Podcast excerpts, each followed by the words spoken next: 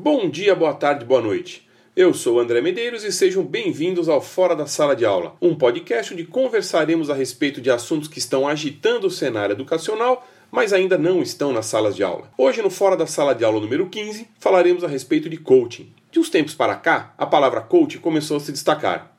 O termo coaching, já utilizado no ambiente empresarial, começou a aparecer também em outros ambientes, como o ambiente pessoal, o educacional, o esportivo, entre outros. E da mesma forma que começou a aparecer, começou a se destacar, começou também a ser utilizado, começou a ser recriminado. Ah, mas e aí, o que significa coaching? A palavra coaching vem da palavra inglesa coach e significa treinador. Esse treinador tem o objetivo de encorajar e motivar o seu cliente a atingir o objetivo, ensinando novas técnicas que facilitem seu aprendizado. O conceito de coaching surgiu nas universidades americanas para definir um tutor particular. O coaching preparava os alunos para exame de determinada matéria. Com o tempo, passou a ser usado também para se referir a um instrutor ou treinador, no caso desse exemplo americano, de cantores, atletas, atores e outros tipos de profissional. É um mix de recursos que utiliza técnicas, ferramentas e conhecimentos de diversas ciências, como administração, gestão de pessoas, psicologia, neurociência, recursos humanos, planejamento estratégico, entre outras, visando a conquista de resultados em qualquer contexto, seja ele pessoal,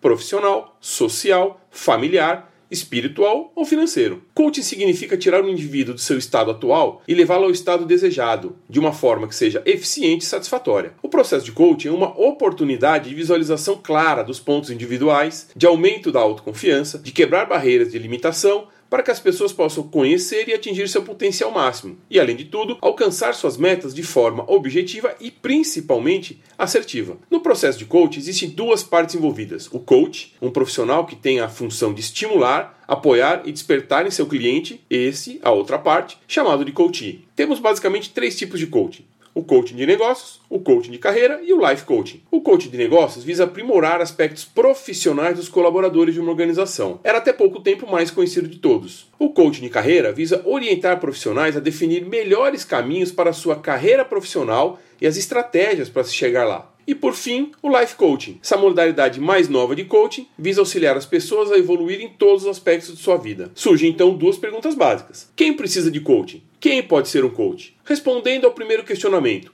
Todos nós precisamos de coaching. Por diversas vezes nos encontramos em situações que precisamos da ajuda de outra pessoa ou de outras para seguir em frente. Então, essa pessoa faz o papel do coach, aquele que te orienta, que identifica as possibilidades junto com você e traz estratégias para que você vá em frente. Tá, mas quem pode ser um coach? A princípio, qualquer pessoa pode ser um coach. Basta você dominar determinado assunto e passar esse conhecimento para outra pessoa. Nesse caso, você estará fazendo o papel de um coach. Mas quando falamos de forma mais abrangente, como por exemplo, desenvolvimento pessoal, desenvolvimento organizacional, devemos procurar profissionais formados e qualificados em coaching, pois os conhecimentos e ferramentas que esse profissional possui em seu acervo irão te ajudar a atingir os objetivos que traçou e que deseja alcançar. Muito bem, pessoal, por hoje é isso. Gostaria de agradecer a sua audiência, agradecer também os comentários que foram feitos a respeito do podcast anterior, bem como sugestões que me foram passadas. Se precisar falar com Fora da Sala de Aula, entre em contato pelo e-mail contato.fora da sala de aula gmail.com e pelo Twitter arroba fora sala de aula. Obrigado pela audiência,